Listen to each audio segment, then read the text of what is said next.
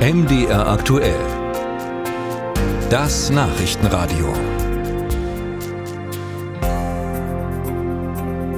Der Krieg zwischen Israel und der Terrororganisation Hamas hinterlässt grauenvolle Spuren. Zuletzt die versehentliche Tötung von drei israelischen Geiseln im Gazastreifen hat das nochmal besonders deutlich gezeigt, was auch viele Angehörige wieder auf die Straße getrieben hat, um von der Regierung einen neuen Waffenstillstand zu fordern. Auch einen neuen Geiseldeal, also Geiselaustausch.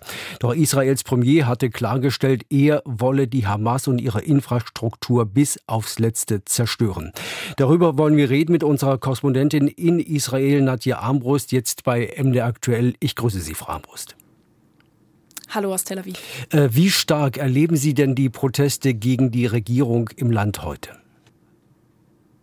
Die sind wirklich fortlaufend stark. Man spürt auch bei den Menschen, den Angehörigen der Geiseln und den Unterstützern der Geiseln, dass die wirklich hier zermürbt werden mit jeder Woche, ähm, wo sie weiter auf ihre Menschen warten, die noch im Gazastreifen sind. Ähm, wir erreichen oder wir beobachten hier Menschen, die sagen, ich mache alles, damit die freikommen. Und wenn das bedeutet, dass ich im Zelt auf der Straße schlafe vor dem Verteidigungsministerium, ich möchte unbedingt darauf aufmerksam machen.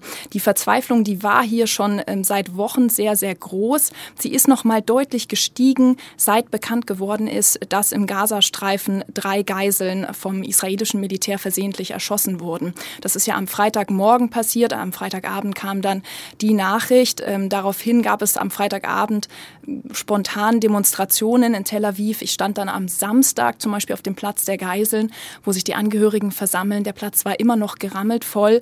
Die Menschen sind wirklich verzweifeln und sagen, uns geht die Zeit davon. Und vor allem fürchten sie, dass die Strategie, die das israelische Militär fährt, nämlich die Geiseln zu befreien, mit militärischem Druck vorzugehen, dass das nicht klappen wird. Deswegen fordern viele hier eine Waffenruhe und einen neuen Deal zur Freilassung der Geiseln. Mhm. Es gibt einen Medienbericht wohl in Israel, der sagt, es gebe grünes Licht von Vertretern der israelischen Regierung für neue Verhandlungen über einen Geiseldeal. Äh, was wissen Sie darüber?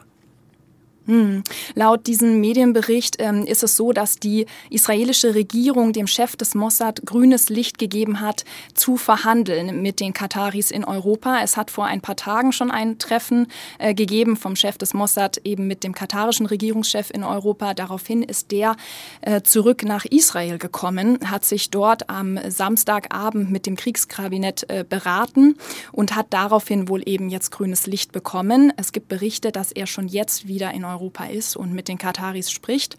Hm, ich würde sagen, was man auf jeden Fall signalisiert bekommt, ist eine grundsätzliche Bereitschaft von beiden Seiten, eine neue Feuerpause auszuhandeln. Aber man muss auch ganz ehrlich sagen, die Rahmenbedingungen dafür, die klaffen ja wirklich auseinander.